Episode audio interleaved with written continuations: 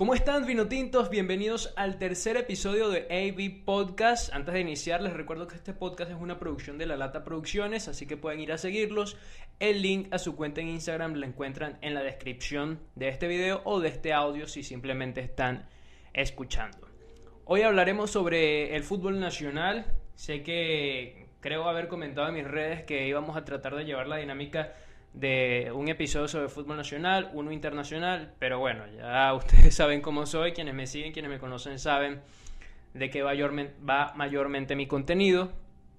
Y el día de hoy hablaremos sobre el fútbol nacional, por eso traigo esta camiseta del Deportivo Lara, quienes me conocen saben que he trabajado en las últimas temporadas para esta institución, para este torneo, digamos, relámpago del 2020, lamentablemente no pudimos, no podemos estarle llevando ustedes los partidos a través del circuito radial oficial por, bueno, ya saben, no hay que explicarlo, COVID, pandemia, todo esto.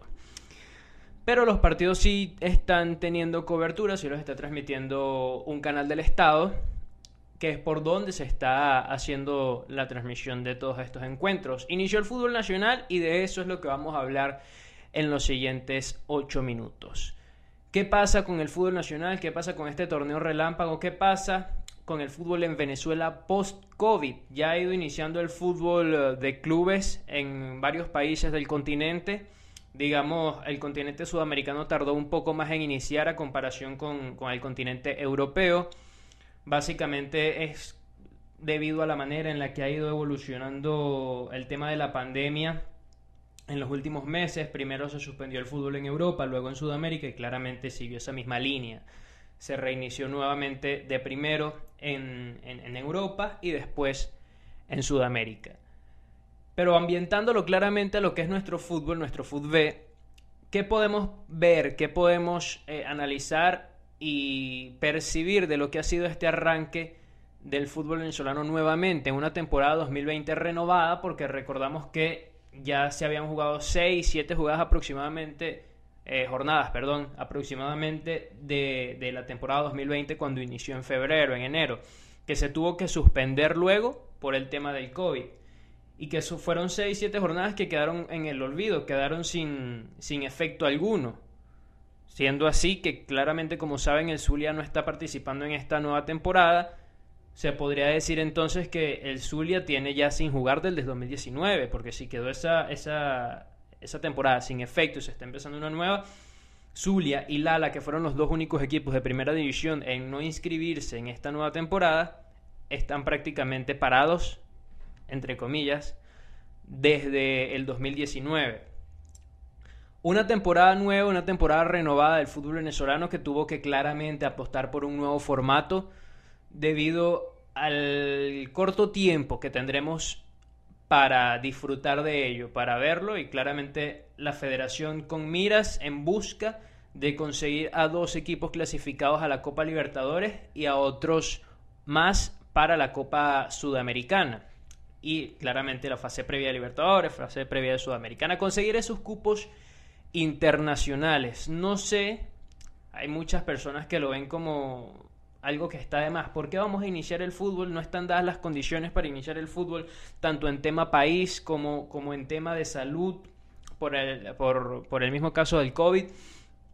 Pero es algo que está mucho más allá de eso y es para analizar. Es lo que yo le comento a muchas personas que, que, que hablan en mis publicaciones a través de mi cuenta de Instagram, bueno, Andrés, no estamos para realizar un torneo y claramente lo entiendo. Incluso en el tema de la gasolina no hay gasolina para que los equipos se trasladen. Por eso hicieron estas burbujas, tanto en Barinas como en Valencia, para llevar a cabo lo que son estos torneos cortos. Estos dos grupos que simbolizan, para mí cada uno simboliza un torneo corto y después conocemos al campeón cuando se enfrenten en su final, que es básicamente el torneo explicado en menos de un minuto. Pero ¿qué, ¿qué trae esto para el fútbol venezolano? Como ya les dije, la clasificación de los equipos a copas internacionales, que claramente eh, en el ámbito económico es un factor positivo, no solo para los equipos que allí participen, sino para el fútbol nacional como tal, para la federación. Tengo entendido, creo que incluso a la federación le queda una parte de, de estos equipos que clasifican a las copas internacionales, a los equipos mucho más, son 3 millones de dólares los que se juegan por equipo en clasificar a la fase de grupos de Copa Libertadores y claramente si siguen avanzando más allá es otro, otro, otra entrada de dinero bastante importante. Entonces, en mi opinión personal, no veo mal, no veo alocado claramente, como muchos piensan, y tampoco veo errónea esta decisión de retomar el, el fútbol nacional con miras a conseguir dos eh, participantes en fase de grupo de Copa Libertadores y otros más a Sudamericana y a fase previa. Porque económicamente hablando es un tema súper importante como ya se los mencioné. Además, eh, tener jugadores en nuestro fútbol parados tanto tiempo con, con digamos, con sin jugar partidos oficiales es muy contraproducente para la, para la selección. Sabemos que la selección se nutre básicamente de jugadores que ven acción en el fútbol extranjero. Eso no es un secreto. De hecho, Venezuela en esta doble fecha inaugural de las eliminatorias sudamericanas fue el único país, fue la única selección en tener a todos, que todos sus jugadores fueran absolutamente jugadores que no hicieran vida en el torneo local. Pero bueno, tú me dices, Andrés, ¿cómo vamos a tener jugadores en el torneo local en la selección si básicamente tenían siete meses parados, solo entrenando con sus clubes? Y es algo, digamos, obvio, por eso no lo aplaudo. Porque, ok, primera vez en la historia que Venezuela, digamos, no tiene jugadores del patio para jugar su doble fecha eliminatoria. Pero ¿cómo pides que tenga jugadores del patio para jugar esa doble fecha si no había fútbol nacional? Cosa que en los otros países también pasó, pero bueno, apuestan por el talento que tienen para ellos y eso está bien, también es de aplaudirles. Entonces, se buscará en este torneo corto, ya conocemos el grupo A conformado por nueve equipos, el grupo B por ocho. Muchas personas también preguntan, otra duda que es interesante aclararles por aquí, por qué el torneo en el grupo A comienza casi que 10 días antes que el grupo B. Creo que al salir este episodio faltan unos pocos días aún para que empiece el grupo B. No sé si tres, dos días para que esté iniciando el grupo B. Pero básicamente por eso, si el grupo A tiene un equipo más, se tiene que jugar eh, seis jornadas más, siete jornadas más, para luego emparejarse con el grupo, con el grupo B. Ambas van a terminar igual, pero el grupo A empieza con muchos días de anticipación. Eh, un torneo corto que terminará por allí a principios de diciembre, donde se enfrentará el campeón del grupo A, que es el que hace vida en Valencia, con el campeón del grupo B, que es el que hará vida, está por empezar, en Barinas, en el estadio Agustín Tobar, la Carolina. Mis favoritos también, para hablar de mis favoritos en este torneo, ya han pasado dos jornadas. En el grupo A creo que Deportivo Lara, no solo porque sea la institución donde vino trabajando, ha mostrado eh, buen fútbol. Creo que mis favoritos en el grupo A estaría entre Deportivo Lara y bueno, Mineros. Mineros también tiene siempre por allí esa, esa posesión, mm, digamos, de favorito. No tuvo un buen arranque porque empezó empatando con. Empezó. No, perdón, eh, Mineros sí empezó bien.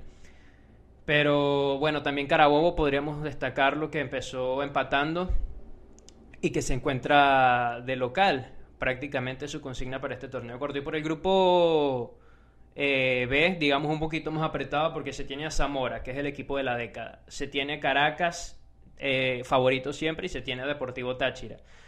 Pero para recortarlo y dejarlo allí, yo veo ahí sí súper favorito al, al, Caracas, no solo por lo que ha hecho en Copa Libertadores, sino por lo que se ha lo que ha significado esa institución para el país en el fútbol nacional en los últimos años una institución súper organizada, deportivamente hablando también de lo mejor que tiene el país y solo queda esperar a ver cómo se termina realizando este, este torneo.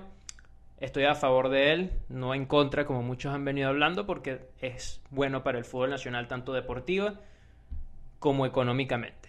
Sin más que decir, nos vemos en el siguiente episodio. Recuerda darle like, compartirlo y suscribirte si te ha gustado este tipo de contenido, así como seguirme en mis redes sociales. Nos vemos en un próximo episodio.